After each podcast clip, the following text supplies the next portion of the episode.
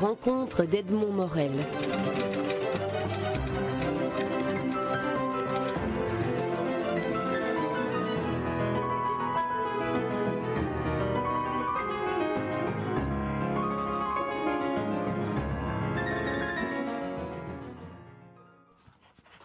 Pierre Mertens, nous allons aujourd'hui euh, entrer dans, dans, un de vos, de vos premiers romans publiés en 1974 pour la première fois, Les bons offices.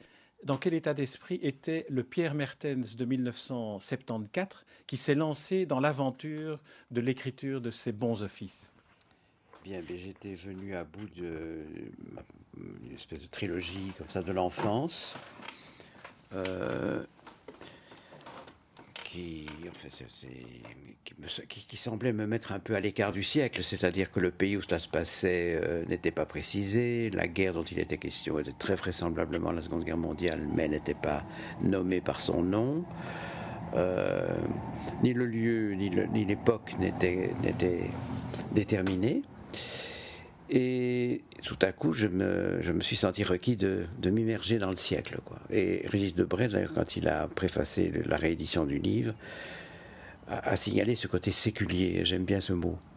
Je crois que c'est vrai. Et je crois que le siècle étant éclaté lui-même, le portrait qu'il était honnête d'en faire euh, euh, devrait forcément être fragmenté, éparpillé, pour rendre compte de cette espèce de, de chaos qui tantôt s'organise, tantôt se déconstruit se, éclate à nouveau, se réorganise et ainsi de suite. Enfin, euh, voilà, je crois que c'était une façon pas du tout réaliste, parce que je, n'ai jamais été un réaliste, et encore moins un naturaliste, et ça ne m'inspire aucune espèce d'émotion.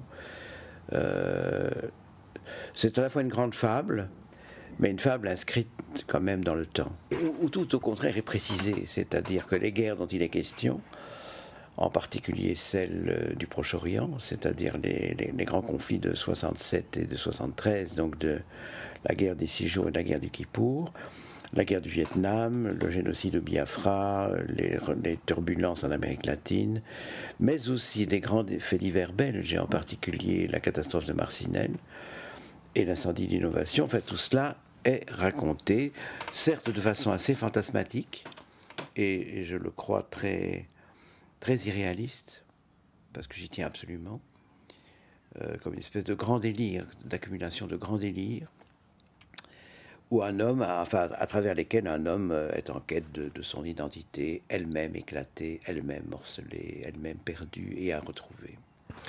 J'avais lu le, roman en 1974. Je l'ai relu euh, avant, avant de vous rencontrer aujourd'hui en, en, 2010. Et euh, une, des, une des premières euh, sensations que j'ai éprouvées, c'est que les éléments ponctuels et historiques dans lesquels il s'ancrait en 1974 sont devenus des sortes de métaphores. Est-ce que c'est ça la vertu du, du roman finalement? Oui. Bien qu'hélas, je crains de devoir dire que politiquement, euh, le livre n'a pas vieilli. Et ce n'est pas dû à mon talent, c'est dû euh, au manque de talent de l'histoire. C'est-à-dire que l'incroyable ressassement de la fameuse guerre fratricide entre Israéliens et Palestiniens n'a pas pris une ride. C'est-à-dire que ce livre a l'air d'avoir été écrit il y a deux semaines, quoi. Pas parce que les conflits d'alors, bien qu'on en parlait beaucoup moins, la Palestine n'était pas du tout à la mode, mes chers amis. Euh, de la gauche militante s'en foutait comme de Colin Tampon.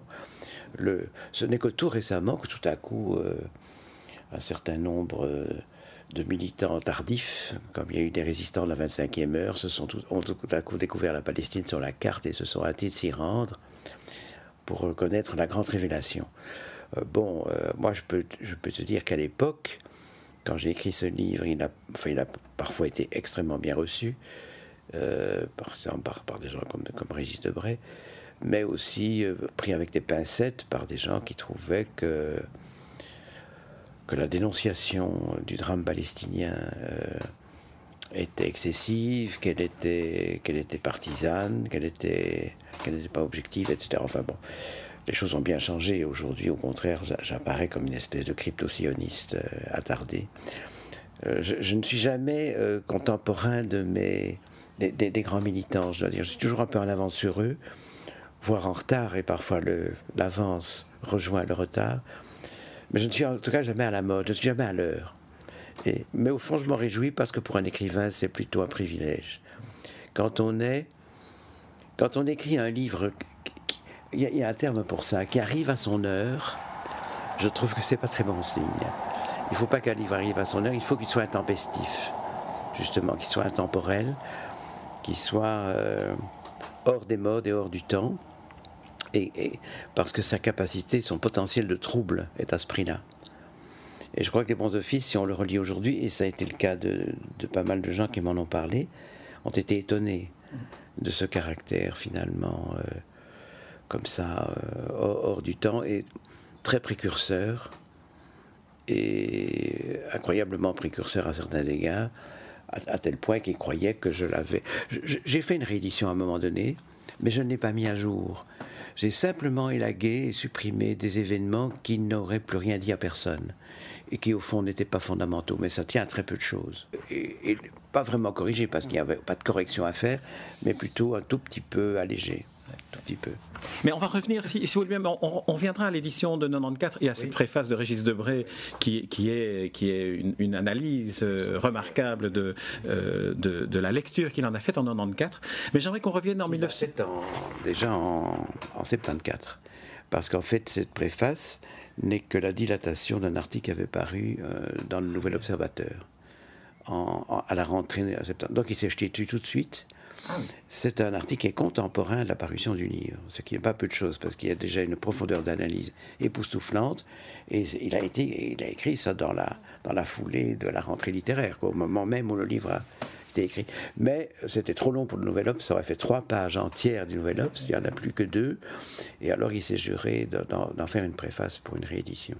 Ah oui, donc, donc j'étais persuadé que ça avait été écrit en 94 et, ah et, ça, va, ça va réorienter une série de questions que je m'apprêtais à vous poser. Mais revenons, revenons si vous le bien en 74 quand même, parce qu'il y a une chose qui, qui m'intrigue un peu dans, et c'était ce que j'essaie de formuler dans ma question, en vous demandant comment était le Pierre Mertens de 1974 vu par le Pierre Mertens de 2010, parce que simultanément, vous écrivez un essai théorique et juridique sur l'imprescriptibilité des crimes de guerre, vous tournez un film, un oiseau, l'oiseau qui n'était pas, pour le chat, et vous écrivez un roman. C'est comme si vous vouliez essayer d'un coup, d'emblée, trois types de, de, manifestations de, de, votre, de, votre état d'esprit de l'époque et, et, de ce que vous aviez besoin d'exprimer à ce moment-là. Pourquoi avoir fait simultanément les trois et comment organisiez-vous Comment voyez-vous aujourd'hui l'organisation mentale de tout ça? Pas l'organisation pratique, mais l'organisation mentale de cette triple démarche? Ah, il y a une part de hasard et puis une part d'apparence trompeuse. C'est-à-dire que le, film est une commande. C'est une commande de la RTB à l'époque, qui avait demandé à Jean-Jacques Péché et moi-même de, de collaborer à, un film qui serait à la fois une fiction, une parabole, mais aussi une espèce de tranche de cinéma vérité. La thèse sur l'imprescriptibilité des crimes de guerre, j'y travaille depuis des années, parce que au fond, euh, tout a commencé dans mon désir d'écrire, de consacrer une thèse d'agrégation en droit à un sujet euh, de, droit international contemporain. tout a commencé avec le procès de Francfort en 65, que j'ai suivi de bout en bout et euh, qui m'a absolument amené à, traiter ce sujet sur un plan technique, sur un plan de technique juridique, ce qui fait que ce n'est pas vraiment un ouvrage littéraire, même si je crois qu'il est lisible par des profanes. Enfin, certains d'entre eux me l'ont quand même dit. Et puis il se fait que ça a paru aussi en 74, mais j'y travaillé depuis 10 ans. Et le livre était pratiquement euh, terminé en, en 72, enfin 71, 72.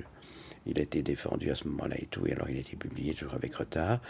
Et puis le roman, ça c'est autre chose, c'est le roman qui a qui, semble donner une espèce de cohérence à tout ça, mais tout ça vient vraiment d'horizons différents. Et euh, c'est l'ensemble, enfin je veux dire, la totalité de ces trois entreprises, évidemment, se trouve son, son commun dénominateur dans une espèce d'immersion dans, le siècle, où, là vraiment je, pratique, euh, je mets en pratique une approche tout à fait différente de celle de Paysage avec la chute d'Icare. C'est-à-dire que là, tout est connoté, tout est contextualisé, tout est précisé. Et c'est l'entrechoquement des souvenirs d'une certaine époque, et en particulier les années 50, donc l'affaire Rosenberg, l'affaire Chessman, la catastrophe de Marcinelle, et tous les souvenirs d'enfance d'un Belge, d'un homme d'ici, mais qui a vécu toute l'histoire mondiale chez lui sans le savoir, puisque c'est en Palestine qu'il va se souvenir de Marcinelle. C'est au Vietnam qu'il se rappelle euh, la, la, la, la d'innovation. C'est toujours ailleurs qu'il se souvient de là où il vient, et que ça c'est clair. C'est un peu comme s'il était passé à l'enfance et dans l'adolescence à côté de son histoire, et qu'il lui avait fallu la traversée des catastrophes d'ailleurs pour mieux comprendre celle dont il a été le voisin immédiat. Et je trouvais ça un sujet assez passionnant. C'est-à-dire que l'histoire, elle se fait à la fois à deux mètres de soi, ou à quelques kilomètres à peine, et puis l'autre se passe aux antipodes. Mais quelquefois, elle se ressemble étrangement. C'est un, livre, le roman Les bons offices, qui ouvre, qui s'ouvre sur un, justement une, vision irréaliste et intemporelle. C'est le fantasmatique, je dirais. Oui, oui. Euh, vous, racontez, racontez, la séquence de ce transport d'un cadavre qui doit traverser les Jourdains. Un cadavre sur le pont à l'ennemi, euh, donc sur le Jourdain. Et euh, il y a un côté presque métaphysique, quoi. C'est-à-dire que les personnes. Bon, il n'y a, a, rien de plus aberrant que, en prenant des risques d'ailleurs, parce que pour traverser les ponts sur le Jourdain à l'époque, il, fallait avoir les nerfs bien accrochés. puisqu'on était généralement bien attendu sur l'autre berge et ça tiraillait dans tous les sens. Et dans le meilleur des cas, on pouvait bénéficier d'une balle perdue. Et euh, je, décris cette scène qui est une scène de guerre typique, qui a dû se reproduire un certain nombre de fois lors de ces guerres-là. C'est le transport d'un cadavre, le transport de ce qui reste d'un homme pour le restituer à sa famille. Et euh, le, personnage central du livre, qui s'appelle Paul Sanchotte, qui ne s'appelle pas Sanchotte pour rien, puisqu'il est à moitié Sancho et à moitié Quichotte, ce que nous sommes tous, à mon avis. Euh, j'ai toujours pensé que le personnage de Cervantes n'était pas, qu'il n'y avait pas deux personnages, mais un seul, mais un peu schizophrène. C'est une lecture possible de, Don Quichotte. Mais ce personnage vit ça dans une espèce d'ivresse euh, crépusculaire et funèbre, où euh, le fait de devoir transporter les, restes d'un homme fait de vous une espèce de Pygmalion, une espèce de, créateur. Euh, il y a un côté Jean-Baptiste comme ça. Euh, dernier homme de, l'ancien royaume et premier homme du nouveau. Et où tout à coup, pour rendre peut-être la scène supportable, parce qu'elle est évidemment sordide, elle est, particulièrement. Et, et, et, en même temps aberrante, puisque à quoi ça sert de risquer sa vie pour transporter un cadavre. Mais ça, c'est la logique des guerres qui le veut. C'est la logique euh, des catastrophes que nous vivons au XXe siècle. Ce que vous omettez de dire, c'est que ce cadavre était presque en décomposition parce qu'il y a eu toute une série de procédures administratives qui n'aboutissaient pas. Voilà, exactement. Oui. on est dans l'absurdité la plus complète. Et en même temps, c'est le devoir, c'est la mission de ces hommes d'arriver à bon port et d'arriver à finalement restituer, euh, pour des raisons métaphysiques qui n'échapperont à aucun lecteur, euh, restes à, à sa famille, c'est-à-dire pour qu'il ait une sépulture. Alors, le, le, ton est donné tout de suite parce, parce que ceci est le prologue, en fait, que vous appelez prologue en morceaux épars. C'est presque une matrice, hein, c'est presque, une méta, presque une métonymie, c'est une partie pour le tout, c'est le cas de le dire, puisqu'il s'agit de morceaux. Et c'est le morcellement, c'est l'épopée du morcellement, c'est la contre-épopée du morcellement de nos vies, du morcellement de nos corps, du morcellement de nos âmes, du morcellement de nos idéologies du morcellement de nos convictions, euh, du morcellement de nos vies sentimentales. Euh, les bons offices, c'est vraiment l'épopée à la fois sarcastique et tragique du morcellement de l'identité, la fragmentation du moi et de la fragmentation des autres, la fragmentation d'histoire. Quand, vous avez écrit le, prologue, je ne sais pas si le prologue chronologiquement a été écrit avant le roman, ou, parce que c'est vraiment comme, aussi comme un, mode d'emploi. C'est l'ouverture d'un opéra, où, les, où les leitmotifs sont déjà exposés, tous les thèmes du, livre y, apparaissent, mais en raccourci. Je, verrais ça comme une ouverture d'opéra. Oui. On reviendra à l'opéra d'ailleurs parce que mais, il, a sa place. Oui, il, il, a sa place et notamment il annonce déjà dans le dans le roman un opéra à, venir que vous avez écrit par la suite. C'est le roman Injonction pour le romancier. Absolument. Euh, la Passion de Gilles, euh, oui, j'imaginais déjà, mais je ne pensais jamais que j'écrirais un, livret d'opéra. Je me dis, je vais me payer le luxe d'imaginer un personnage qui est librettiste une fois dans sa vie et qui, et qui, et qui, bâtit toute une histoire autour de la rencontre assez incroyable de Gilles de Rais et de Jeanne d'Arc, du bien et du mal. L'une va être sanctifiée, l'autre va être diabolisée à, jamais. Mais ils ont connu la même mort. Ils sont morts à, dix ans de distance sur le même bûcher, des mêmes flammes. Et puis que ça, euh, sous, la, sous la sanction même, euh, d'une même condamnation, formulée pratiquement dans les mêmes termes. Alors, cette interview risque d'être un peu éclatée, morcelée aussi, parce que vous venez d'évoquer Cervantes. Euh, l'opéra, on parle de, Gilles de Rais. Euh, dans Cervantes, un des points aussi qui s'y trouve et que l'on retrouve dans ces, dans, ces deux, dans ces deux évocations que nous venons de faire, c'est le fait que le personnage de Don Quichotte sait qu'il est le personnage d'un roman. Or ici, vous savez, vous, enfin, vous anticipez en quelque sorte que le personnage de Sancho, de, c'est pas de Sancho, c'est, c'est un autre protagoniste, euh, va, va écrire un opéra. Donc, vous, vous devenez, vous, mmh. anticipativement, personnage de vos romans. Oui, oui, c'est le plus sûr moyen d'y arriver. Je crois que le plus sûr moyen de devenir romancier, c'est d'avoir une vie romanesque et, d'écrire des personnages qui la vivent. Moi, je sais que j'ai vécu certains événements de ma vie pour avoir à les écrire. Ah on pourrait croire que c'est un comportement à la limite artificielle, mais ce n'est pas vrai. Parce que j'avais de toute façon un compte à régler avec cette chose, et pour me contraindre, pour me forcer finalement à la vivre, parce que peut-être que le courage me manquait, sur un plan purement euh, autobiographique, eh bien, je me disais, je veux avoir à raconter ça, et la seule manière d'y arriver, quand on manque passablement d'imagination, ce qui peut m'arriver, c'est pas toujours le cas, mais ça peut m'arriver occasionnellement, eh bien, c'est encore de passer par là pour savoir comment c'est. Euh, vous avez, je vais essayer de la retrouver dans mes notes, euh, en, lien, je pense, presque immédiat avec ce que vous venez de dire, une description de ce qu'est l'écrivain avec un de, vos, un de vos personnages qui s'installe dans un restaurant et dit si j'écrivais, et puis vous passez en revue toute une série de personnages qui se trouvent à table dans, dans le restaurant. C'est un peu une métaphore de ce que vous venez de dire. Absolument, absolument, c'est ça. Euh, c'est d'ailleurs une, une, scène qui revient dans, dans Pérasma dans au début de Pérasma, et ça se passe au moment de la Marche Blanche, euh, un personnage est dans, un, dans, une salle de restaurant et le, roman démarre pratiquement sur la vie euh, qu'il se figure de chacun de ceux qui sont aux, tables voisines.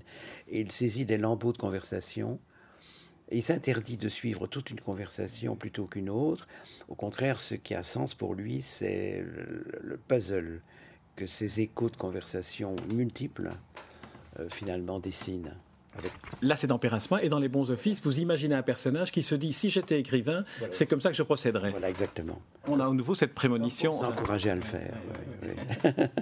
Alors, euh, on, revient euh, un peu à Cervantes, si vous voulez bien, pour ce que vous venez de dire sur la, définition du, nom que vous avez. Donc, votre personnage s'appelle Paul Sanchotte. Euh, son épouse a le prénom de Roxane, d'ailleurs, ce, qui, est aussi éminemment littéraire. Mais Paul Sanchotte, alors, dites-nous un peu comment, euh, on revient en 1974, comment vous avez euh, élaboré la pensée qui conduit à faire un personnage qui s'appelle Sancho, donc Sancho et Quichotte, plutôt que euh, Quichat, ou plutôt que. comment. Ah oui, oui, d'accord. Bon, le premier nom qu'il porte, et d'ailleurs c'est celui qu'on l'a, c'est comme ça qu'on l'appelle ironiquement, c'est Monsieur Ponzoffice. il faut dire qu'à l'époque où j'ai écrit ce livre, un personnage assez emblématique de la politique internationale était un secrétaire général des Nations Unies scandinave qui s'appelait Dag Hammarskjöld. Et après, euh, le nom, l'expression bons office a été accolée à d'autres personnages dans son sillage. Mais celui qui occupe cette place assez centrale et éminemment diplomatique de quelqu'un qui, au sein de l'organisation mondiale, donc censé gérer les affaires du monde, et on sait, comme disait le général de Gaulle, que quelquefois il ne s'agissait que d'un machin, et que cette gestion était quelquefois très, très mangée au mythe, et assez inefficace et assez impuissante, bien que de, nourrie par de très bons sentiments. D'où l'expression bons offices. Il y a de bons offices comme il y a de bons sentiments, et on sait le mal qu'on peut éventuellement penser des bons sentiments. C'est un personnage de bonne volonté. Paul Sanchotte est, ce qu'on appelle un, honnête homme, hein, au sens du XVIIIe siècle. C'est un honnête homme, c'est un homme de bonne volonté, c'est un homme nourri des, meilleures intentions, et qui évidemment va, vers la catastrophe. L'enfer est pavé de, bons sentiments, disait-on. Il peut aussi être pavé de bons, de bons offices. Ce personnage a un rêve, c'est de réconcilier les grands antagonistes. Et il n'y a pas de plus, grands antagonistes dans ces années-là, comme hélas encore aujourd'hui, que Israël.